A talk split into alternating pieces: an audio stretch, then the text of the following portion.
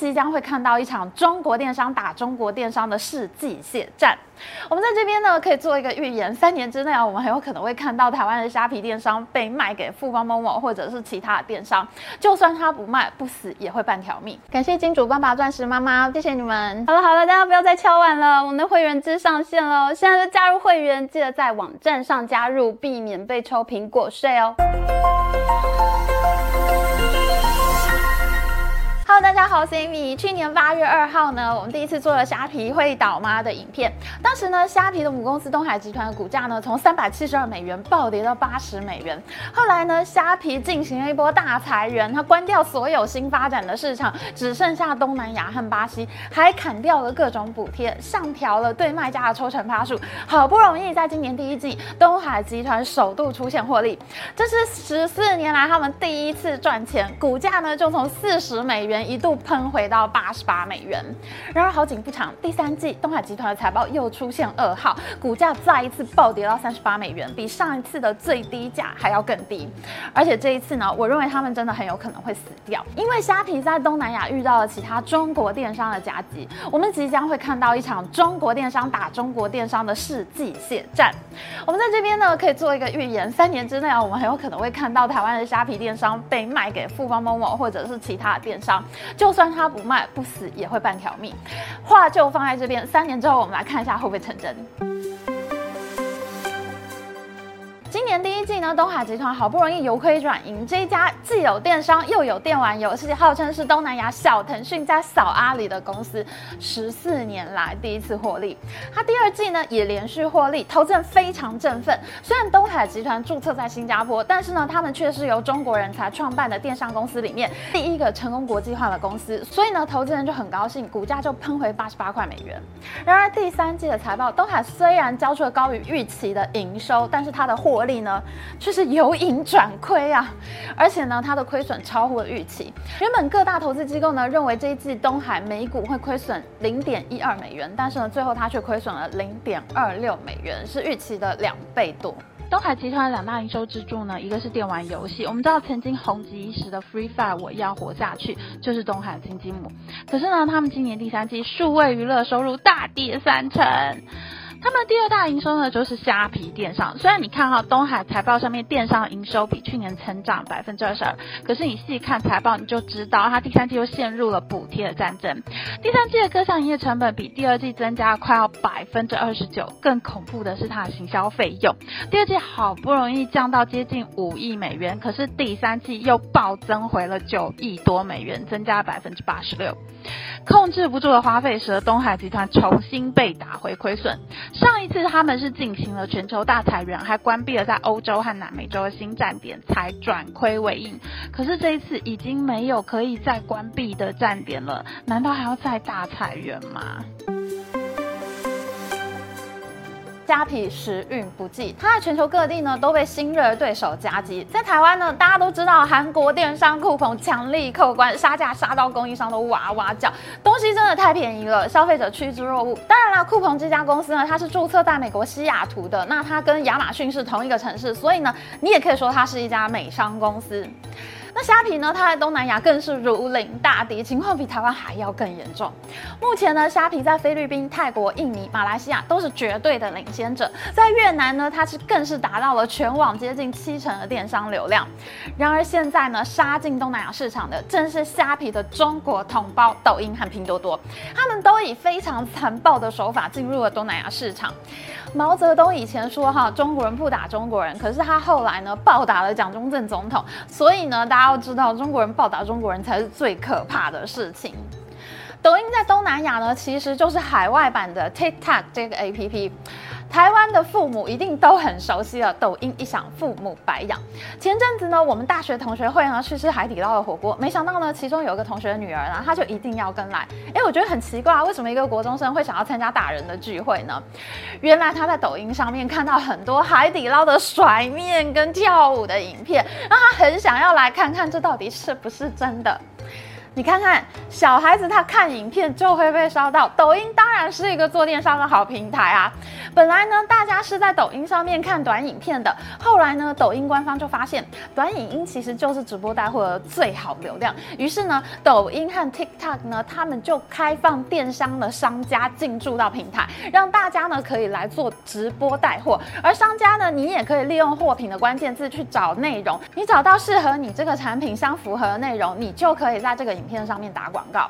影音内容呢，它是最能勾起冲动型购买的一种媒介啊，因此呢，商家呢就会在短影音平台上面呢去拿他的货，找到适合的人，这就叫做用货来找人。那这也就是一种做内容电商的方法。抖音官方呢定义自己是兴趣电商，大家是来看影片的，来看娱乐内容的。那因为观众有兴趣啊，他就会去买东西。但是呢，抖音这个平台它仍然是以短影音为主的平台。Música 以前 TikTok 在东南亚只是看短影片的平台，并没有电商的功能。但是去年呢，TikTok 也开放了东南亚地区的电商权限，让大量的卖家也可以进驻到平台，去找适合的影片来曝光商品，或者做直播带货。等到有足够大量的商家进驻了以后，TikTok 就发现，咦，我现在也有很强的商家资源呢，我不如就做一个电商的 APP 好了呀。反正你都是在抖音商家嘛，放一个 APP，不如放两个啊。所以呢，TikTok 也在东南亚推出了所谓的货。架电商 APP 叫做 TikTok Shop，也就是抖音商城。这种 APP 呢，就跟我们台湾常用的 Momo 啊、PC Home 一样，你一打开来就是海量的商品。你不是上来看短影片的，你上来就是为了要买东西的。这个呢，就叫做人找货。在影音平台上面呢，是货去找人，商家要去找影片在你面前曝光。但是到 TikTok Shop 呢，这个是人找货，已经不是商家去找你了，是你上 APP 去找商品。这种货架电商呢，跟我们刚刚讲的内容电商啊，或者是兴趣电商。有着很大的区别，因为抖音呢，它携带庞大的影音流量，它可以把看影片的人呢引导到货架电商上去买东西。我只要在影片下面放链接啊，就可以导流进去。那这样呢，抖音等于是有了创造更多购买场景的能力。你可以在 TikTok 上面看直播带货的叫卖影片啊，你也能在看影片的时候看到旁边出现的广告，你可以点进去买东西，甚至是你还想要多比较多参考，你就可以先不看影片，先在纯电商 TikTok Shop 里面呢专心的买东西购物。那两个 APP 呢，对于 TikTok 呢是很有好处的。然而跟抖音相比呢，虾皮就是一个单纯的货架电商，它自己是没有内容流量的。虾皮呢，它只能去外面买网页广告，把正在看其他网页的人，譬如说你正在用 Line 啊，或者你正在看苹果新闻的 APP 啊，那你在 APP 里面呢，就会看到一大堆的广告。那虾皮呢，就是要采购这些流量，导入到他们的 APP 里面去。虾皮的流量呢，它是需要花钱去买的。可是呢，抖音它自带巨大的流量，这就是虾皮不能与之相比的地方。TikTok Shop 来势汹汹，今年二月在东南亚上线，六月在英国启动，很快他们就从虾皮的市占率里面拿下了百分之十三。印尼呢是最早上线 TikTok Shop 的国家，结果非常的恐怖。别的电商 APP 每天下载的数量呢是五到二十万，可是 TikTok Shop 的下载量是每天六十到八十万。如果只有抖音的话，我觉得虾皮还可以跟人家打成平手，因为抖音的优势在于流量，但是电商呢仍然是虾皮的优势领域。无论是在商品的种类啊，对卖家的服务啊，或者是消费者在网络上面的好逛感啊，还有流量的分配啊，这些都是虾皮的固有优势。那抖音在这些方面呢是做不过虾皮的。然后现在更恐怖的事情是，另外一个超杀的电商公司拼多多，他们也进东南亚市场了。拼多多自己就是做电商起家的。虾皮会做的，他都更会做，那虾皮就很难维持它的优势了。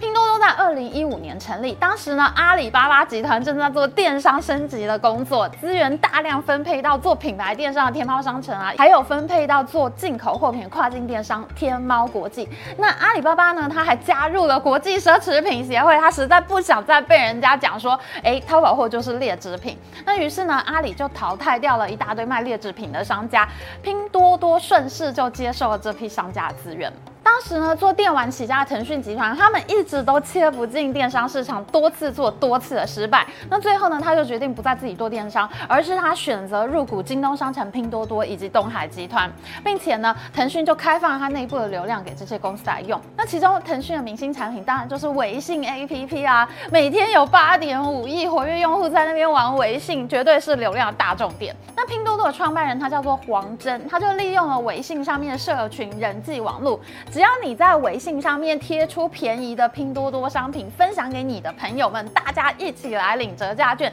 就可以再砍一刀，把商品的价格砍下去，越多人买就更便宜。大家一起抢便宜货呢，有一种呼朋引伴的感觉，结果呢就形成了一种人拉人抢买拼多多的热潮，严重威胁到阿里巴巴，所以呢阿里也在内部成立了打多办，这个就是专门打拼多多的办公室。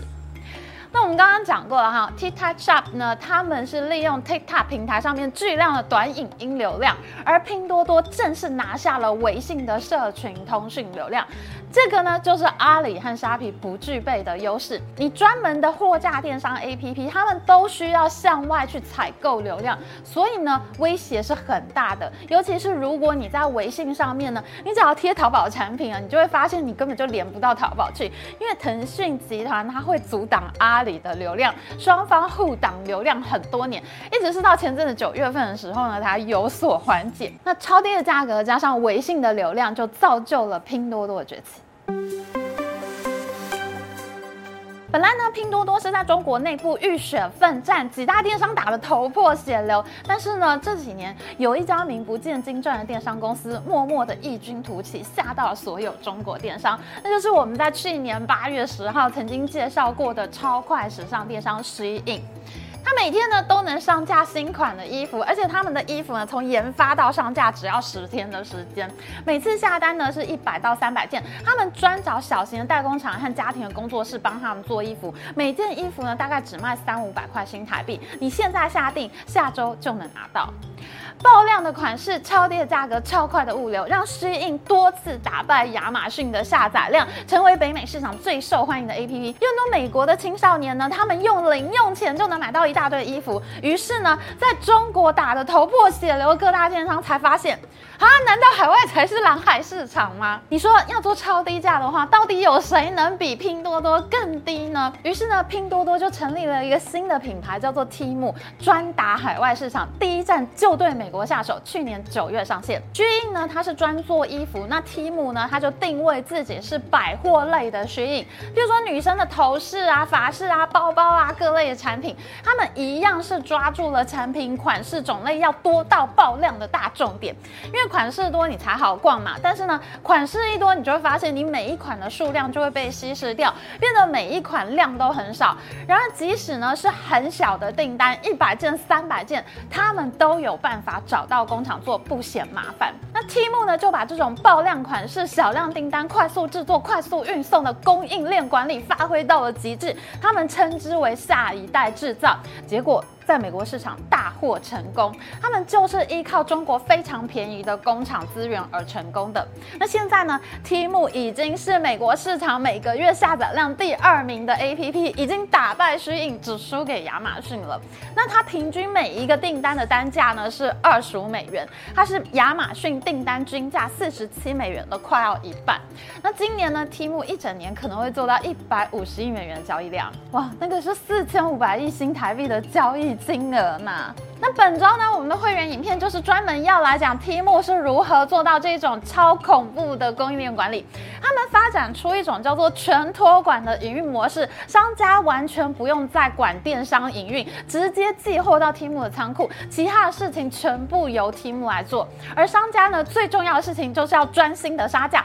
把价格杀到见骨，杀到喷血的程度。那供应链呢，现在已经被拼多多杀到快要砍不下去了，这真的是非常可怕的营运模式哎。那 Timo 凶狠做法呢，它逼着虾皮现在也转向全托管模式了。然而虾皮的价格它是不可能低过拼多多的。有兴趣了解拼多多是怎么做的同学呢，就可以订阅我们频道的会员，就能看到专属影片深入分析哦。大家听完应该就会知道虾皮的结局了吧。Temu 在美国大发利市，第三季财报公布之后，拼多多股价暴涨啊，它是直接从一百一十美元跳到一百四十美元哎，拼多多在今年五月还只有六十美元，哎，我为什么都没有想到这支股票呢？那我也会在会员影片里面跟大家讲一下我对拼多多股价后续的想法哦。那拼多多呢？现在市值已经接近两千亿美元，直接超车了阿里的一千八百亿美元市值，成为中国最大市值的电商了。拼多多的这一个大跳跃，逼得众家电商大佬都不得不出来说话。马云呢，他先是在阿里巴巴的内网里面承认阿里现在是在冬天。他说，所有伟大的公司都诞生在冬天里，能改革的组织才令人尊敬。而京东商城的创办人刘强东上周呢，他也在公司的内网里面沉痛认错。他说呢，会出现这么多问题，当然都是我管理不善呐，我非常的自责。我们天天都在说客户为先，但是呢，处处以自己为中心，天天都说要创新，却每天都在抄袭别人跟跟随别人。刘强东的语气显然是比马云弱很多，可以感觉到他现在有一种快要被打垮的心情。然而，就在这个时候，拼多多对虾皮展开了闪电战。在今年八月底，拼多多宣布进入菲律宾和马来西亚市场，这也逼出了东海集团创办人李小东绝望的内部喊话。下一集呢，我们就会来谈一下李小东，还会再分析虾皮即将在台湾面临的情况。我们下集再说。喜欢我们影片，请记得帮我按赞，和记得按订阅频道，大家开启小铃铛。我们下次再见喽，拜拜。